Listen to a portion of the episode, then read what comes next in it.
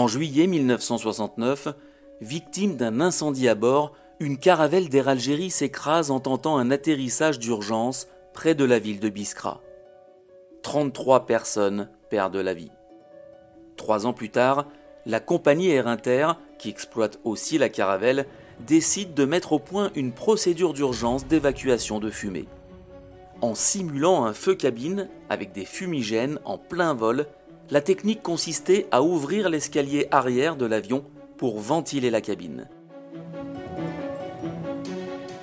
En 1972, Jacques Ranté était aux commandes de la Caravelle 3 pour ce tout premier vol test d'évacuation de fumée.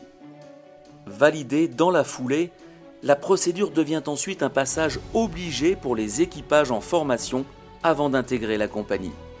Patrick Blancard, instructeur et officier mécanicien navigant, encadrait les stagiaires.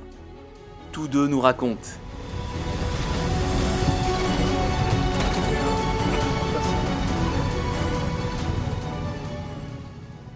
Euh, la fumée a été lente à s'établir, mais malgré tout, quand je dis lente, il a peut-être une minute, mais au bout d'une minute, euh, on était dans, le blanc, dans le brouillard le plus complet. Jacques Ranté, commandant de bord sur Caravelle 3 Air Inter de 1972 à 1976. Tout le monde était prêt, donc on était en, liaison interphone euh, tous ensemble. Ok, c'est bon, on y va. Bon, ben voilà, on a donné le top pour allumer le fumigène en cabine évacuer la fumée, il n'y avait pas 36 solutions. Euh, il fallait bien sûr dépressuriser l'avion. Parce que s'il y a pressurisation, on ne peut rien ouvrir. Et on savait très bien que même dépressurisé, la ventilation euh, euh, ne, suffit pas pour évacuer. Ça, on le savait. Et donc, on s'est dit, on va ben, commencer par l'arrière pour évacuer la fumée. On va ouvrir l'arrière. La première chose à laquelle on a pensé, c'était ce serait manœuvré par une hôtesse ou un stew, qu'il fallait l'attacher pour pas qu'il risque de tomber par l'escalier. Donc, on a vu quel harnais on pouvait faire. Je me souviens plus si on l'a fait fabriquer ou si on a utilisé un harnais euh, qui existe déjà dans, le bâtiment. Ça, je me souviens plus. Et on a mis un point d'attache à l'arrière de la caravelle. On a imaginé aussi qu'on prendrait tous le masque à oxygène. Parce que dans cette fumée blanche, on ne peut pas respirer. Hein. Donc il fallait des, gens confirmés Hein, des gens sur lesquels on avait confiance. On a pris un mécanicien navigant qui était un, vieux de la vieille, on savait qu'il ne serait pas émotionné, hein, parce que c'est quand même, euh, quand vous êtes en, l'air et puis que d'un seul coup vous ne voyez plus rien, au sol, au simulateur, c'est facile. Euh, dans l'avion, c'est quand même un peu, plus, un peu plus stressant. Donc on a choisi, on a choisi l'équipage PNC aussi, et on a choisi euh, la, victime qui irait ouvrir la porte arrière.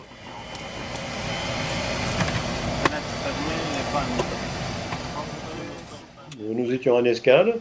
Euh, nous avions une escale qui devait durer deux, ou trois heures, ce qui nous laissait largement le temps de débarquer nos passagers, euh, d'équiper l'avion et de repartir, de compléter les pleins éventuellement, et puis euh, de repartir pour un vol d'environ, je pense, on a dû rester une demi-heure, 45 minutes en l'air, pas plus, et puis faire une liaison avec le contrôle pour que le contrôle soit au courant de ce que l'on faisait.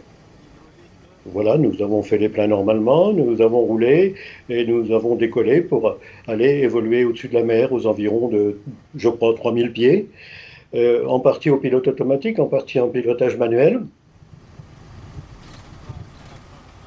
On avait déjà à l'époque ces fumigènes qu'on utilise encore maintenant, on les utilise pour l'entraînement et où c'est utilisé couramment à la télévision, ces fumigènes blancs Et puis nous, on a allumé le fumigène en poste. Et puis voilà, donc on est resté en liaison permanente avec l'interphone et puis euh, ceux qui étaient en cabine. Alors la visibilité des instruments était quasiment nulle. Euh, autant que je me souvienne, on avait quand même une notion de la position de l'avion. On avait mis le pilote automatique, mais on tenait quand même le, on avait les mains sur le manche. Et je vois mon collègue, et il y avait la fumée qui montait, qui montait, puis de ce coup, pouf, il disparaît. C'était vraiment, euh, c'était spectaculaire. Et euh, au bout d'un certain temps, quand on a vu que cette fumée était bien stabilisée, on a demandé au stew d'ouvrir l'escalier arrière.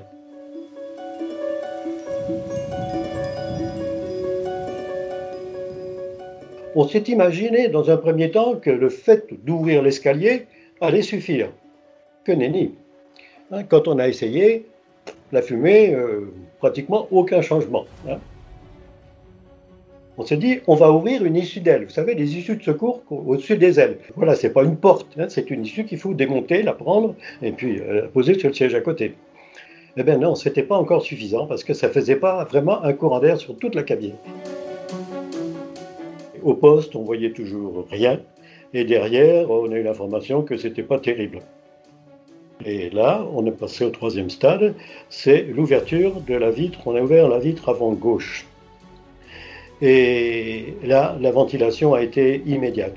Et puis, euh, il y avait un petit peu de vent, euh, mais, tout à fait supportable, sans aucun problème. Euh, on avait les masques, bien sûr, sur le visage, il n'y avait aucun, problème. Et là, magique, l'air tout de suite, en, en, quelques secondes, il y a eu un courant d'air qui a balayé le total. je pense que la caravelle a dû laisser une traînée blanche derrière. mais c'était pas la condensation.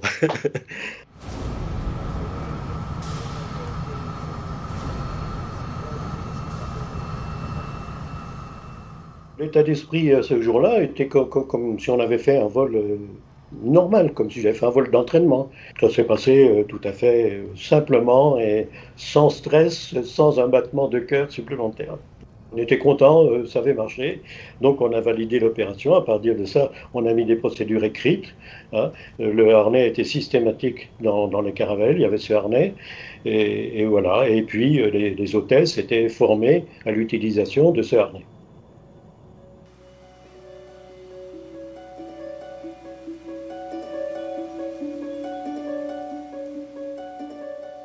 Je l'ai mis en application lorsque j'étais instructeur. Patrick Blancard, officier mécanicien navigant sur Caravelle 3, 6 et 12 chez Air Inter de 1974 à 1994. C'était quelque chose qu'on pratiquait euh, à, chaque, euh, à chaque stage de pilote, qu'on descendait avec l'avion à Nîmes et on restait pendant une semaine à Nîmes, là, à faire euh, toutes les, tout l'entraînement. Il faut dire qu'à l'époque, il n'y avait pas de simulateur Caravelle, hein. donc tout se faisait sur l'avion.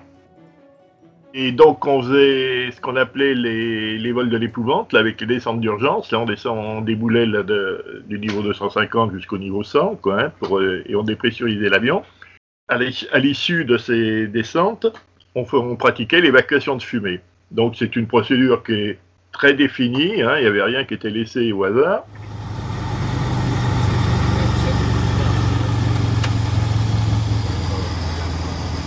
le commandant de bord est averti qu'elle est fumée, il va déclencher la procédure, c'est lui qui déclenche la procédure évidemment, et la procédure va être exécutée par l'OMN.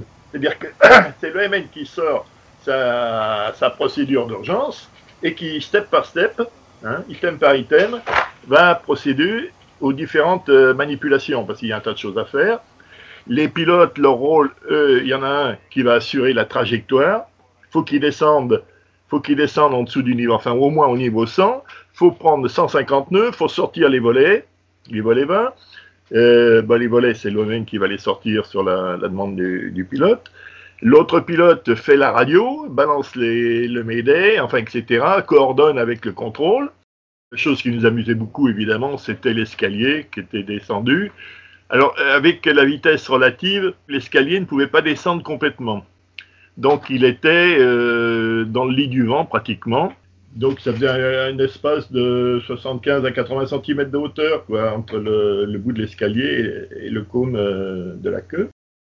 Euh, et à l'époque, on nous envoyait des PNC qui étaient libres, des hôtesses, et donc elles étaient très intéressées évidemment parce que c'était elles les premières, les premières concernées quoi. Donc elles avaient, elles avaient des harnais spéciaux, surtout à l'arrière, qui leur permettait d'ouvrir la porte, et puis de s'avancer pour descendre l'escalier. Des fois, ils avaient du mal à ouvrir la porte parce que s'il restait un tout petit peu de delta P, de pression, quoi, hein, la porte est tellement grande que euh, souvent il fallait tirer euh, virilement sur la porte et ils avaient du mal à le faire.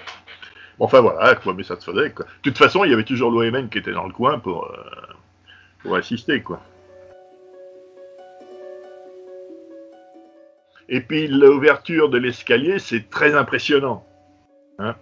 Quelqu'un qui le fait pour la première fois, c'est excessivement impressionnant parce qu'il y a le bruit et puis euh, on voit quand même, on est à 11 000 pieds, ça fait quand même haut. Hein,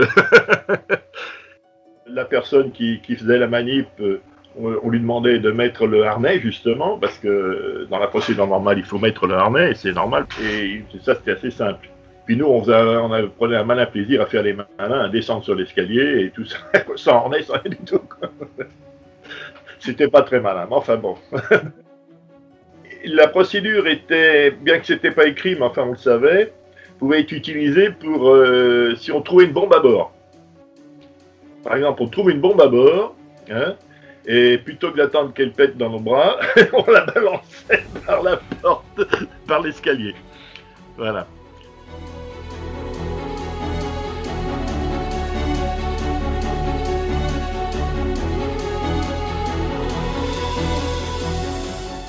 La Caravelle en feu, avec Jacques Ranté, commandant de bord, et Patrick Blancard, instructeur, officier mécanicien navigant, un podcast de Jérôme Bonnard pour Aérobuzz.